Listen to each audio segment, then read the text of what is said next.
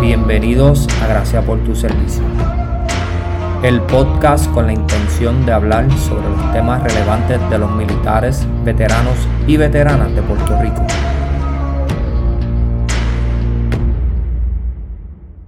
En el episodio de hoy estaremos hablando sobre el Veterans Resource Expo.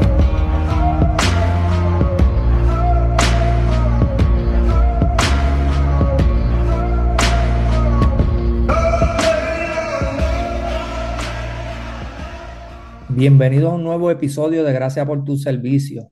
En el episodio de hoy estaremos hablando sobre el Veterans Resource Expo. Pero antes de comenzar, quiero presentar al brother Víctor Viva. Saludos, bro. Saludos, bro. Saludos, Colón, donde quiera que esté en este mundo. Saludos a todos los veteranos y veteranas que nos escuchan en este episodio número 59. Agradecido por todo el apoyo, por todo el support de nuestros hermanos y hermanas que creen en nuestra misión que creen en nuestra visión. Así que otro episodio más y espero que les guste.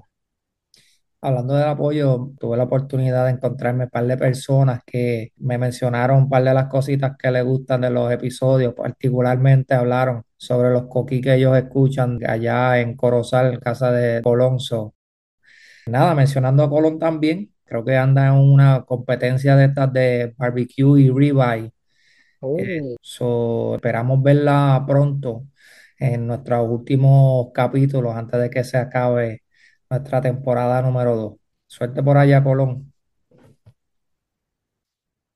Queremos compartir que el domingo 25 de junio, Paralyzed Veterans of America tendrán un 3K, 5K que pueden caminar, correr o rodar.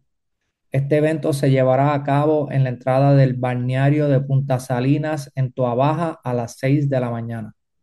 Para inscribirse en el evento pueden ir a mieventoonline.com.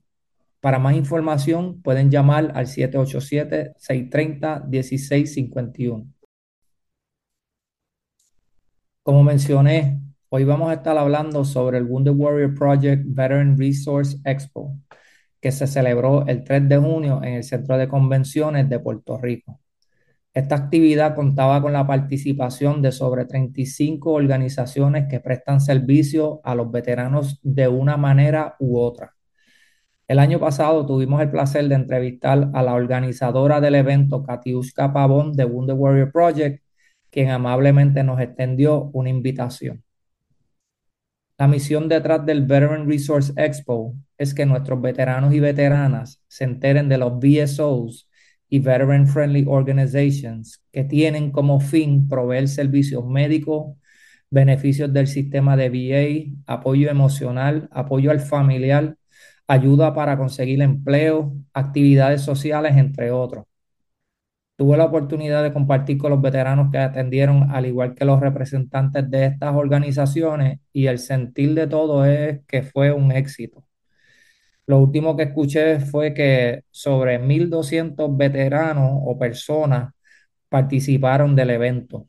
No sé si los números siguieron subiendo, pero honestamente se notó la energía positiva, al igual que el interés genuino por los servicios. Lo que me lleva a la primera pregunta, ¿Qué impacto cree que tienen estas actividades para una población que carece y quiere usar los servicios que existen? Para comenzar, aquí en Puerto Rico somos el 1%, como siempre decimos, que servimos a la nación. Segundo, el poder ser de esa poca comunidad de puertorriqueños que aún desconocemos de servicio para nuestra comunidad, esto es un plus para nosotros. Primero, para la, nueva cepa de veteranos, y segundo, para los veteranos que llevan tiempo que aún así necesitan de servicios, ya sea financieramente, ya sea del hogar, ya sea para ayuda en la parte física, porque aún tenemos veteranos encamados, veteranos que no pueden caminar, veteranos que por alguna u otra razón necesitan asistencia. Y por último, que para mí es uno de los más importantes, la parte también es para la educación. So, el poder traer esta feria, que brinde conocimiento, que brinde de todos los recursos en un mismo lugar, eso es un en cualquier liga. Por otra parte, sabemos el número de veteranos que tenemos en Puerto Rico. Yo creo que pasa sobre los 100.000 veteranos, ¿no? No sé si, si estoy lo correcto, bro. Puede ser. Pero 1.200 veteranos en haber asistido, ahí me preocupa. ¿Por qué? Se está llevando bien la voz de esta actividad, que considero que es poco una vez al año hacer un expo. Eso para mí es bastante bajo, pero si se llegara a aumentar maybe tres veces al año, cuatro veces al año, claro está, eso nos vamos a otros factores externos. Pero yo creo que hay que aumentar esas actividades para que así incremente la visita de los veteranos, para que conozcan más de los recursos. Una de las cosas que yo entiendo que muchas de estas organizaciones no toman en cuenta es que logísticamente o geográficamente no todos estamos dispuestos a ir a un sitio para una actividad de esa magnitud. Por ejemplo, yo vi veteranos que eran de San Juan, de Ponce o del área del sur, los vi porque los conozco, pero a la misma vez fueron bien pocos los que hicieron eso. Yo pues vengo de Manatí, otros que vienen de otros sitios como Isabela, Arecibo, Atillo, el norte, ¿verdad? De las montañas muy poco también que vi por ahí. So, logísticamente yo creo que es uno de los retos que tiene estos tipos de actividades porque no todos quieren viajar para San Juan para participar de algo como esto. Lo otro que mencionaste que me gustó, que hablaste al principio, es que todavía no hemos llegado al nivel que tenemos que llevar para seguir compartiendo toda la información de todas las organizaciones que existen. Por ejemplo, yo estuve ahí, vi un montón de organizaciones que yo no sabía que existían o beneficios que no sabía que estaban ahí, porque existen un montón. El problema es tratar de ponerlos todos en un sitio como ellos trataron de hacer para que todo el mundo los conozca. Ahí fácil, yo conocí como de cinco a ocho organizaciones nuevas que yo no conocía, que posiblemente le voy a extender una invitación para que vengan a nuestra plataforma, para que compartan su información también, porque sé cuán importante es para compartirla. Dijiste eso y rápido me acordé de que nosotros mismos también tenemos que seguir orientándonos y puliendo para poder llevar el mensaje que es nuestra misión como podcast y como proyecto. También quería mencionar que tuve la oportunidad de hablar con un par de personas que había conocido unos días antes del Warrior Care Network y ellos estaban bien entusiasmados con el feedback que había de las personas que fueron allá y ellos reconocen que el veterano de aquí sí quiere beneficiarse de todas las cosas que hay porque no está tan accesible como está posiblemente en Estados Unidos. Que no es que Estados Unidos lo tiene todo, pero a la misma vez posiblemente estas organizaciones son un poquito más grandes y tienen un poquito más de alcance para comunidades que posiblemente no alcanzarían bajo otras circunstancias. Bro, qué bueno que mencionaste esa parte de alcance. Estos veteranos que viven en Vieques y en Culebra, porque hay, llega la información para allá, llegan los recursos para allá, ellos conocen de lo que estamos haciendo en la Isla Grande. Esa es una buena pregunta. Está bien limitado, igual que nuestros compañeros y compañeras que viven en las islitas. De hecho, hubo una actividad hace unos cuantos meses atrás donde VA fue a, las islitas y había gente llegando de las otras islitas adyacentes para poder escuchar la información que se estaba brindando y aprovechar, ¿verdad? Porque vino alguien de contacto y vino alguien de las diferentes clínicas que son importantes, porque ellos también necesitan y carecen. Si nosotros carecemos de algunos servicios, imagínate los de Vieques, Culebra y de las islitas. Imagínate esas personas. Eso sí, tenemos que seguir corriendo la voz para que de alguna manera alcance a estas personas que están por allá.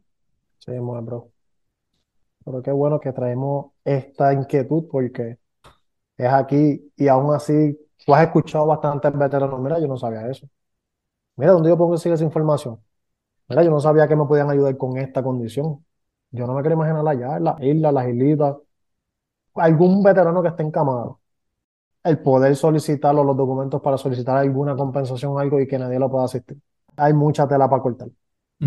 Definitivamente.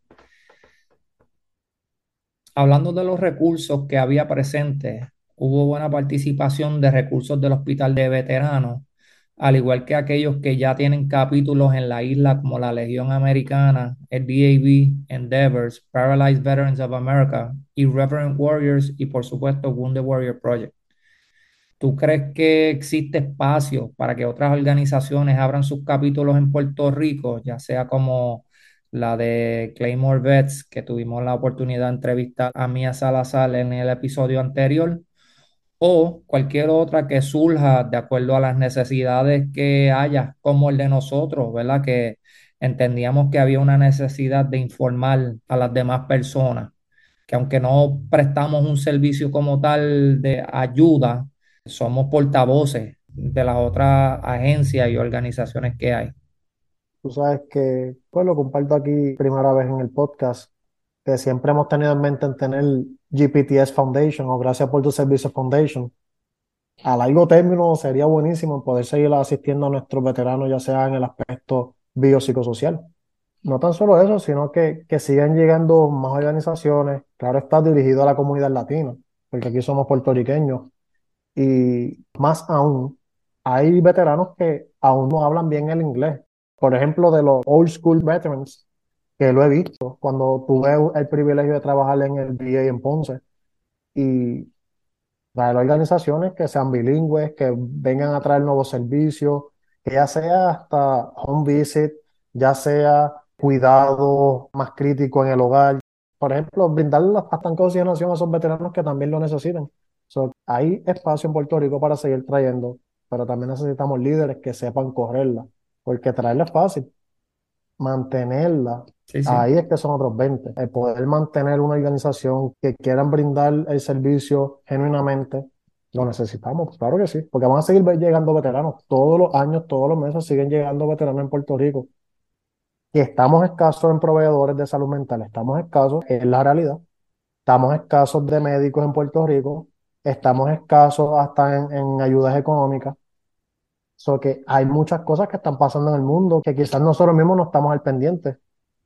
Pero sí, hay espacio para traer ayuda, hay espacio para seguir claiming estos fondos federales para nuestra comunidad. Así que, claro que sí. Después que sean personas genuinas, con un interés genuino, limpio, puro, para ayudar a los nuestros, claro que sí que hay espacio.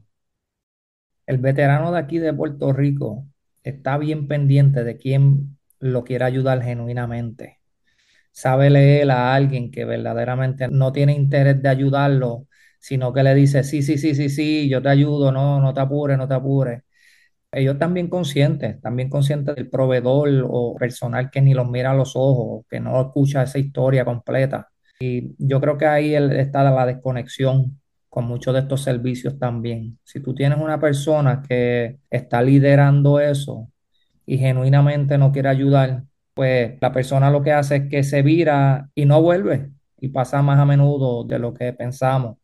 Y es triste porque los servicios están. A veces las personas que están de gatekeeper, ¿verdad? Como digo yo, tienden a pensar que el servicio que se está tratando de dar viene a costo de ellos de alguna manera, ¿verdad? Estos son fondos federales que hay para muchas personas que no necesariamente están saliendo de tu bolsillo. Ustedes lo que tienen que hacer es decir que sí, sin importar si esta persona te cayó bien o te cayó mal, o es de esta era, este no es de esta era, o usted no se lleva bien con los veteranos. Es importante, ¿verdad? Poner todo eso al lado y decir, ok, ¿para qué yo estoy aquí? ¿Yo estoy aquí para servir o yo estoy aquí para ser un obstáculo? Y ahí es que yo entiendo que estas organizaciones, la que venga nueva. Contestando esa pregunta, yo entiendo que hay un montón de espacio para organizaciones nuevas, pero tienen que llegar con esa mentalidad de ayudar primero y no de servirse con el cucharón, como dicen por ahí. Una cosa también es que de los veteranos más piqui, primero el puertorriqueño. El veterano puertorriqueño es- somos los más duros, no hay break. Y somos los más exigentes, sabemos los derechos de nosotros porque leemos de los derechos de nosotros. No es que fuimos marginados también, so, llevamos una historia de ser marginados y cuando alguien viene y trata de marginarlos de nuevo, especialmente para algo como un beneficio, pues tendemos a, a sentirlo más. Otra pregunta que quería hacerte es, ¿cuán importante crees que es hacer ese networking entre las organizaciones? Lo menciono porque honestamente es bien difícil que todas las situaciones que nos afectan como una población o nos afectan a diario pueden ser resueltas en el mismo sitio. ¿Cuán importante tú crees que es ese networking? Sin el networking no llegamos a nada. Así de sencillo. El tú poder hacer estas conexiones genuinas, porque siempre voy a decir la palabra genuina. Ser genuino, ser empático, respetar, ser humilde, es bien importante para tú hacer estos bounding con líderes de otras organizaciones, porque siempre vamos a ganar algo de uno, otro gana otro de, ¿entiendes? Yo te ayudo, aprendo de ti, y no estoy hablando de- del aspecto económico, estoy hablando del conocimiento, de más luz que tú puedas brindar, no tan solo para ti, sino para todos tus hermanos y hermanas. El simple ejemplo, Audi.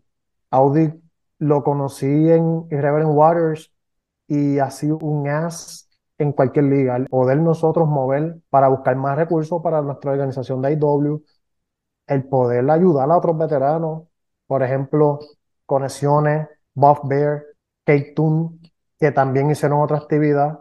So, el poder tú traer estos empresarios, emprendedores, y mira, yo te ayudo en esto, tú me ayudas en esto, yo aprendo de esto. Qué mejor que uno hacerle estas conexiones genuinamente humildes para servir, porque estamos sirviendo a los que ya sirvieron y los que siguen sirviendo. Hay que hacerlo, hay que hacerlo de una manera que tú puedas conocer, claro está, no tan solo a que tú puedes brindar lo que puedes aprender de las organizaciones, sino también de la persona que tú estás trabajando. Porque hemos trabajado en conjunto IW, con Endeavors, con Wonder Warrior, con Valor. Yo nunca pensé en mi vida que iba a conocer tantos veteranos, líderes de organizaciones, en un momento de mi vida que iba a ser co-coordinador de Puerto Rico de una organización de veteranos. Nunca pensé. Y qué lindo es conocer personas, tener esta apertura de conocer otras perspectivas de veteranos. Hay que hacerlo, porque solo uno no llega a nada. Siempre se va a necesitar de otro. Estoy de acuerdo. Tenemos que entender que todo el mundo tiene una misión, aunque la misión tal vez la primera de todo el mundo es ayudar a ese compañero, compañera o familiar de veterano. Tenemos que entender que todo el mundo lo hace de una manera bastante distinta, que Sí, queremos llegar al mismo propósito, pero de diferentes áreas. Cuando mantenemos esa perspectiva de que todo el mundo tiene un propósito diferente o una misión una visión diferente de cómo llegar a la población, pues ahí yo entiendo que se nos hace más fácil trabajar en conjunto y entender que estamos todos sentados en una mesa redonda.